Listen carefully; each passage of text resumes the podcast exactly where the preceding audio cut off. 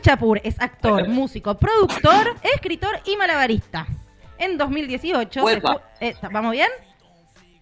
Sí, vamos bien. Ok. 2018 se fue de mochilero a Colombia, donde siguió formándose como actor, luego se fue a Brasil, laburó como artista callejero, siguió viajando y siempre formándose en distintas ramas de la actuación y en distintos lugares del mundo. No sé cómo hacías con los idiomas, pero vi que estudiaste por todos lados actuación.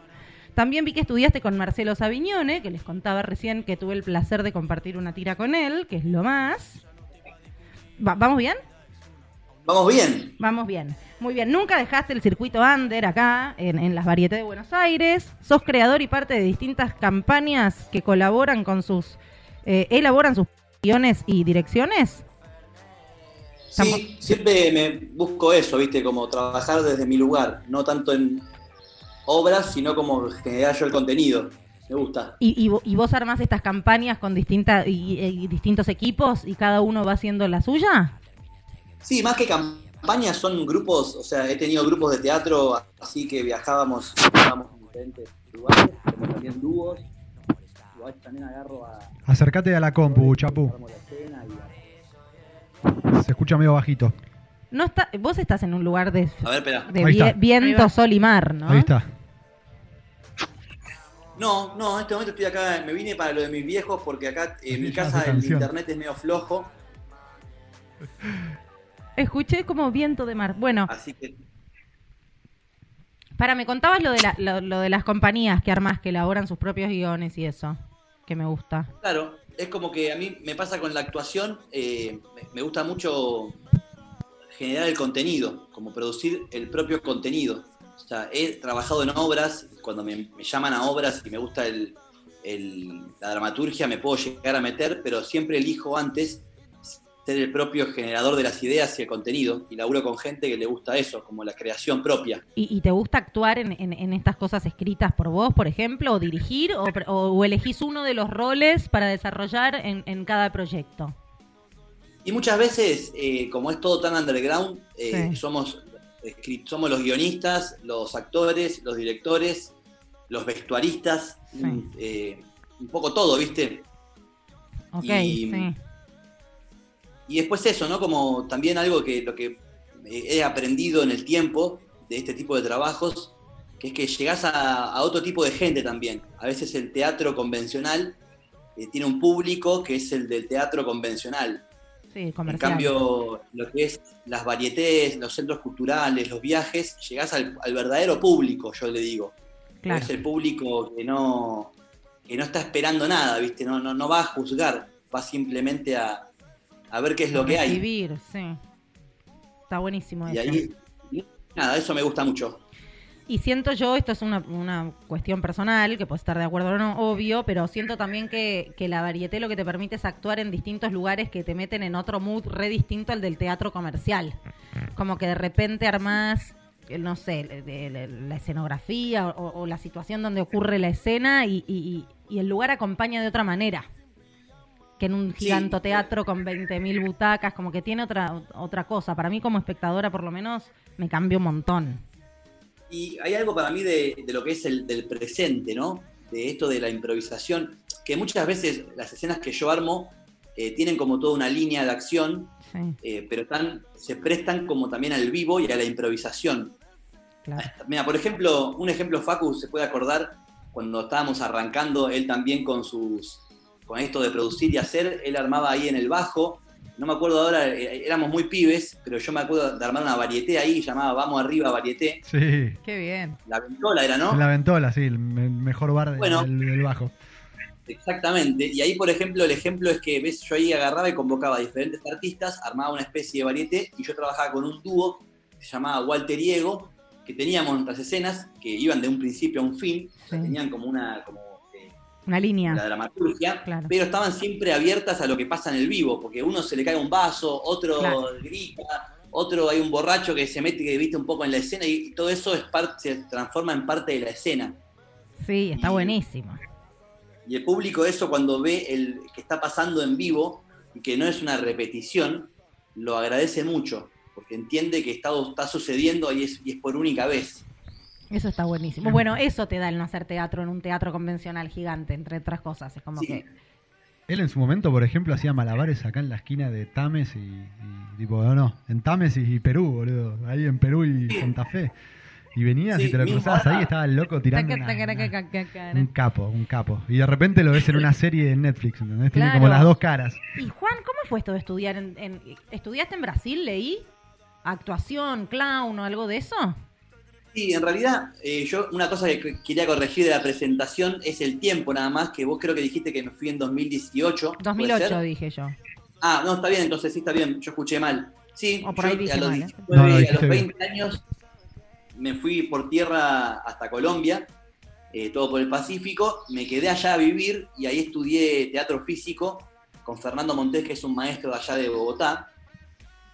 Y después este, me hice un amigo allá, un colombiano que jugaba la bola de contact, ¿viste la bola esa de Sí, contact? qué hermoso. Bueno, nos hicimos amigos y él, él tenía un viaje como programado que era que quería llegar por el Amazonas, quería llegar todo vía Brasil hasta Argentina. Yo me sumé a ese viaje. Dijiste yendo. eh, claro, y la idea era haciendo malabares por los semáforos, así fue que empecé a hacer malabares eh, callejeramente. Y después en Brasil, en un par de ciudades, me fui quedando. Me quedé en San Luis de Maranhão, que es al, norte, al nordeste. Y ahí, por ejemplo, conocí una chica que era payasa, entonces estuve entrenando con ella un par de meses. Eso leí, me Eh, pareció alucinante ese cuento, porque aparte me imagino que en portugués, Sí, sí, sí. El portugués, la verdad es que igual bueno, si era clown por... de aprenderlo.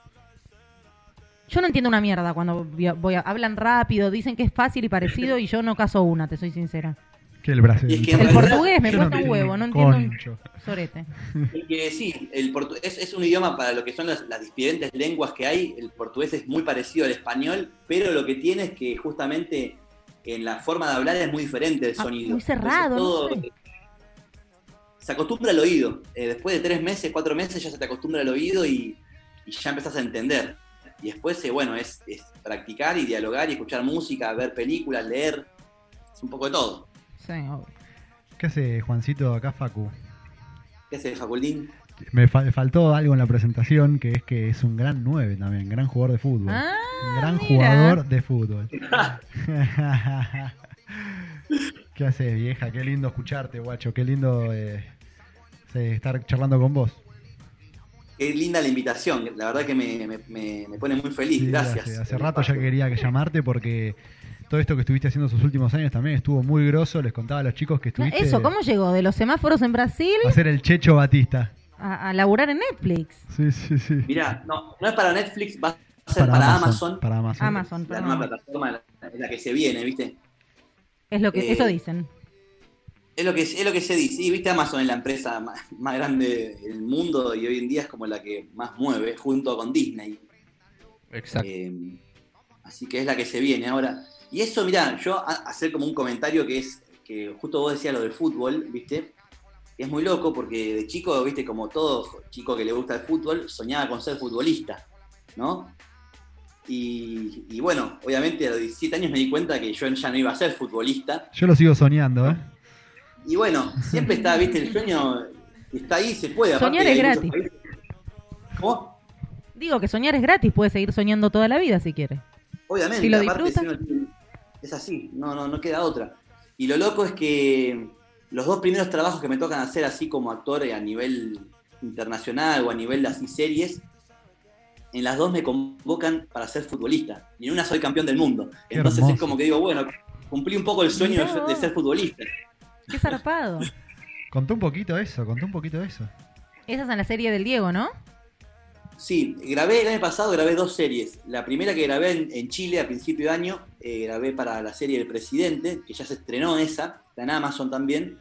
Ok. Eh, y ahí hago un personaje que es un futbolista, el capitán de un equipo de Chile, de la segunda de Chile, que está por ascender a la primera. Y eh, es, es una participación en el primer capítulo, la serie esta que dirige Armando Bo, que si no la vieron, ¿Es buena? los invito a verla porque, porque está buenísima la serie, habla de todo el- el- la corrupción de la FIFA, FIFA fútbol. Ah, está buena. ¿Y tuviste que, que hablar así medio chileno, po? ¿Po? ¿Sabes que No, ¿sabes que no? Solo Porque jugabas justo mi al polvo. mi no, yo tampoco, aparte es, eh, queda yapo, la weá, queda, queda todo muy cuático, queda muy, muy sobreactuado. po. Horrible, sí, pero bueno, qué sé yo, capaz si te tocaba, te tocaba. Te sale muy bien igual. Bueno, si te toca, lo practicás. El, el actor, el actor protagonista de esa serie es colombiano en realidad. Ah, bueno, él no, tuvo, le quedó todo. otra. No, él, pero él es especialista en eso. Él es especialista en ese tipo de actuaciones de, de agarrar y hacer personajes. ¿Tipo imitador eh, sería? ¿O de compon- Sí, no- muy, no sé, muy de no sé. componer el personaje? ¿Cómo- ¿A qué te referís? Sí, exacto. eh, me, me refiero a Sergio Parra, eh, an- perdón, Andrés Parra, que sí, justamente hace eso.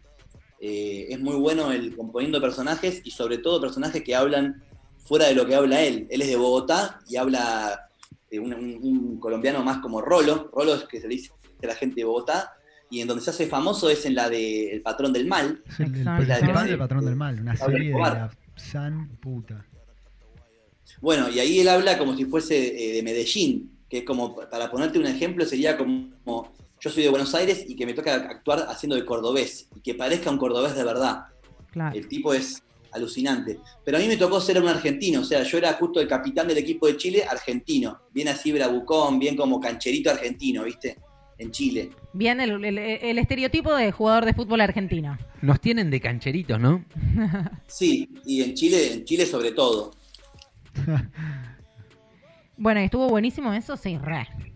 Eso fue increíble, eso fue una semanita allá en Chile filmando eh, y fue como la primera experiencia grande que me tocó, porque ya había hecho cosas para tele acá en Argentina, pero ya viste, viajar, también había viajado a hacer comerciales a otros países, pero es muy distinto grabar un comercial que grabar una serie, son como diferentes, Otro equipo, otra estructura, todo.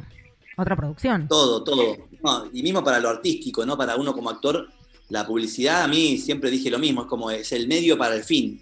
Claro, necesito vivir. Gracias sí, gracias a la publicidad me puedo dar el lujo, y lo digo así porque es como darme el lujo, de poder este, dedicarme a hacer varietés y que lo, lo económico no sea el objetivo, ¿entendés?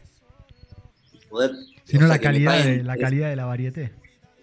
Exactamente, es como yo cuando actúo en... Tengo muchos compañeros, por ejemplo, que no tienen la suerte o que no, o ni siquiera la suerte, no buscaron por el camino del audiovisual y ellos tienen que vi- sobrevivir y vivir con el mundo de la varieté, entonces como que lo enfocan desde otro lugar y está bien porque es así. A mí como eh, mi ingreso llega a partir del audiovisual, todo lo que es lo teatral y lo underground es como que no me mueve lo económico, más bien me mueve, me mueve lo artístico. Claro. Sí, yo tengo un montón de amigos del palo que laburan en una oficina de lunes a viernes y después lo otro, viste, nada, no tienen la suerte de que bien o mal sea de la rama de lo que uno ama hacer, la, la entrada económica. Y sí, es así, ¿viste? Es así. Por eso yo le agradezco, eh, le agradezco a la publicidad que, que me permita luego hacer todo lo que yo quiero, que es un- entrenarme, Un gran estudiar, guerrero de la viajar. publicidad. Porque estuviste, estás en publicidad. ¿Hace cuánto haces publicidad? Eh, empezó con la de Sí, Kofler, ¿no? La primera fue la de Kofler hace un montón. No, Más de La de 50. Nubatón, la de Nubatón. La de Nubatón, es Ah, verdad. gran producto, soy fan. La de Nubatón que el papá le mandaba. El papá, te- tu, tu viejo te mandaba a laburar y vos le mandabas a freír churros. Te querías comer un Nubatón y andar de. de- Sí, el ¿Cómo era? viejo me decía como que ya, yo me, me ponían como un vago a mí, viste, pelo largo, capeita de jean, y él me criticaba como, basta, loco, trabajás o estudiás, basta de la guitarrita, no puede ser, y aparecía como un amigo de él de la infancia, y le decía, ¿qué haces Martín tanto tiempo? ¿Te acordás cuando eras joven qué vago que era? Eh, Claro. vagancia, birra, guitarra, todo, el, como que lo deja, viste, lo deja ahí como en offside a mi viejo, y yo le tiraba como, dale, dijo, comete un ver si te refresca la memoria, una cosa así. y así estuviste en miles. Así la verdad que en la tele está en todos lados. Eh, Y la verdad es que sí, tuve suerte con la publicidad también. Como, como que algo de que mi perfil cuadra con, con el estereotipo de, imagen que quieren vender, no solo en Argentina, sino también en Sudamérica, porque es muy loco. Pero en, hasta en Bolivia, que vos decís este, Bolivia, Perú, que es otra fisionomía, ellos venden la cerveza o venden eh, el, desodorante con el estereotipo de, de perfil así medio como argentino o eh, símil europeo, ¿viste? Venden Bueno. así. Bueno, acá pasa, vas al supermercado y, y la imagen de, no sé, de- de- de- del shampoo es una gringa que no tiene Sí, nada sí. que ver. ¿viste? Alta eso, rumana. siempre- Exactamente, exactamente. No, acá se hace mucha, mucha, mucha publi para afuera. Mi prima, que labura en publicidad grosso, hace eh, una de diez es para Argentina. Aparte con lo Sí. barato que le sale cada vez más, lamentablemente, venir a filmar Claro. acá. Bueno, lamentablemente depende cómo lo mires. No, lamentablemente pues le sale barato, pues nosotros estamos en Claro, la pues, lona, estamos- boludo. Ah, pero nosotros cobramos lo mismo que antes. No, no, Sí. no, no entendió. Bueno, no importa. Bueno, También- Y también lo que hacen mucho acá es eh, nos vienen a buscar y nos llevan a filmar afuera. Es muy común que que, nos- eh, por ejemplo, Claro. yo ahora estoy en, en Chile, en Chile, eh, la última campaña que hice allá para Easy, eh, y soy el protagonista de la campaña de Chile, y los tipos vienen a hacer el casting acá, porque si bien allá hay actores, también hay argentinos y todo, pero es como que tienen menos, eh, menos cantidad, entonces buscan acá. Mirá. Y es verdad que les salimos más baratos, porque a nosotros nos dicen, che, eh, no sé, nos, nos dicen una, nos, nos pagan en dólares por ahí, es como que acá vos sabés que 500 dólares es un montón de plata y para ellos en Chile no es tanta plata. Entonces como que... juegan Claro, con si no, si no fuéramos tan baratos se irían a Chile. Entonces, por ese lado tiene algo positivo. Yo entiendo lo negativo, entiendo lo negativo que es que el país está en la lona Y por eso pasa eso. Pero bueno, el lado positivo es que, bueno, lo hacen acá. Y tan fachero como el. Chapa que tiene una facha. Capo. No, no. Simpatía, lo que tengo yo es simpatía. Che, antes de que, de que terminemos, me gustaría que cuentes también un poco eh, tu experiencia como el Checho Batista, porque co- te, te, te explayaste poco en eso. Y, ¿Y cómo fue? ¿Grabaste con quién? ¿Con el chino Darín, no? Que es Maradona. Nico No, me tocó estar en México, en México, bueno, se filmó Porque en hubo México. muchos Maradonas. Claro, hubo muchos Sí, son, Maradonas. son tres Maradonas. A mí me tocó estar con Nazareno Casero. ah, Nazareno Casero, me confundí. Me confundí. del 86 y fue una experiencia, la verdad que fue para mí realmente como cumplir un sueño, porque eh, fue bueno irse un mes a México, estar conviviendo en un hotel ahí con, todos los monstruos, eh, gente que viste que uno admira, que admira desde siempre, ¿no? Como actor uno siempre ve a sus colegas más avanzados o con más experiencia. Y de repente encontrarme como en ese set o en ese, es- en ese lugar con toda esa gente y, y verme como igual, viste, como colega, eh, nada, para mí fue como, como eso, como se despertó algo, ¿viste? Como que algo cambió. Y, y se- sentir eso, que todos los que son los grandes actores o personas que ya vienen como trabajando mucho, con mucha experiencia, como lejos de ponerse en el lugar de yo soy superior a vos o mi rol es superior, es como no sé, fue un mes de convivencia de mano a mano eh, con todos los maestros. Me tocó estar con Fede Delía, eh, con Oski Guzmán, con Uh. Pepe Monge, bueno, estaba también este, Juli Cardinali, Nasa Casero, estaba Nico Furtado, era como un, un elenco así como... Tremendo. Aparte, todos unos copados, justo. Te tocó un buen elenco, te digo. Ganaron la Copa del Mundo, imagínate. Sí, Con ese Sí. elenco te traes la Copa, Chapa. nos trajimos la copa, tengo la medalla, tengo Qué la magia, medalla que fue lo único que nos dieron de la producción así como regalo, fue la medalla de campeón. Y era buenísimo la personificación que pegaste, llegaste ahí hecho el Checho Batista, te hermoseaste mal. Me contaste Y me tocó, que bueno, me tocó estar. eh, y sí, porque a mí no me exigieron, la producción no me exigió a mí que me deje la. Porque cuento, Checho Batista, en esa época, un chabón con una barba muy grande y un pelo muy largo, medio así como un náufrago, parece el náufrago. Entonces yo me tomé a mí mismo como la- el desafío de decir, llego lo más parecido a él físicamente, no quería que me pongan peluca ni me pongan barba postiza. Entonces tuve prácticamente un año entero eh, dejándome la barba y el pelo y sí, llegué allá siendo el checho. Eh, los mismos compañeros me- no podían creer como la, La, la- mor- la la similitud. metamorfosis. Sí, sí, más o menos que sí, ¿viste? Mismo me pasó que me tuve que ir, a- a- antes me pegué un viaje por España y cuando llego a España eh, tenía los papeles, todo, todo en regla, pero no, me, me pasaron al cuartito, ¿viste? No me dejaron pasar de una. Claro, este es... Este es- Estaba este- medio este- este-. Este este trae la bomba, bomba. este trae Este la tiene, bomba. este tiene palopa en la barba, olvídate. Te juro, pero así, ¿eh? Me tuvieron una hora, una hora me tuvieron como haciéndome preguntas de todo tipo y la única forma por la cual los tipos me terminaron creyendo que yo venía a hacer un viaje de turista, entre comillas, Por Sí. Google. fue que les mostré los chats con la producción de México, de que yo me tenía que ir a México después a filmar y les- que yo tenía que actuar de este, de este personaje y les mostraba la foto de Batista. Ah, no, no, qué bizarro. Sí, sí, bueno, fue muy loco ese, Para, fue y, un momento y- bien y- tenso. y- y compraron esa? Que era la real, ¿no? No era Sí. un cuento, pero digo. No, es que era verdad, o sea, no les quedó otra. Cuando vieron los chats y vieron la foto de que yo personificaba, eh, dijeron, bueno, este. Y aparte Pasá yo crack. estaba con- tenía- sí, tenía, no es que yo estaba ¿viste, yendo con, eh, a ver si mangueaba allá o laburaba. Fui a hacer un viaje a recorrer un poco, estaba con la plata, todo, ¿no? ¿Viste? Fui tres meses a recorrer, básicamente. Claro, Así claro. que bueno, esa Eh, historia Tienen un prejuicio igual con los actores. A mí me, me- me detuvieron en el cuartucho. Cuando llegué a Colombia, me, me pidieron llenar unos papeles, profesión, actriz. Al cuartito me mandaron. Y yo no tenía cómo justificar nada, pues estaba yendo a pelotudear un mes a Colombia. Y, y me mandaron Eh, ahí eh, también. eh, va más que nada por la pinta. A mí me pasó cuando viajaba de chico que tenía el pelo largo, me paraban en todos los aeropuertos. No Sí. sé, es un poco... Es muy común. Pero yo estaba igual que ahora, no soy tan mal de Portación de cara. Tengo pinta de, de narco. ¿No te das cuenta que el de, el de, el de corbata y traje es el que te caga? Ah, Bueno, bueno, Chapita, tengo una última pregunta para hacerte antes de agradecerte por haber sido un by Days. Es, ¿A qué consejos le dejas al que está empezando en la actuación o en tu rubro? ¿Qué, qué- qué consejos le da Chapita Chapur para que, para que arranquen?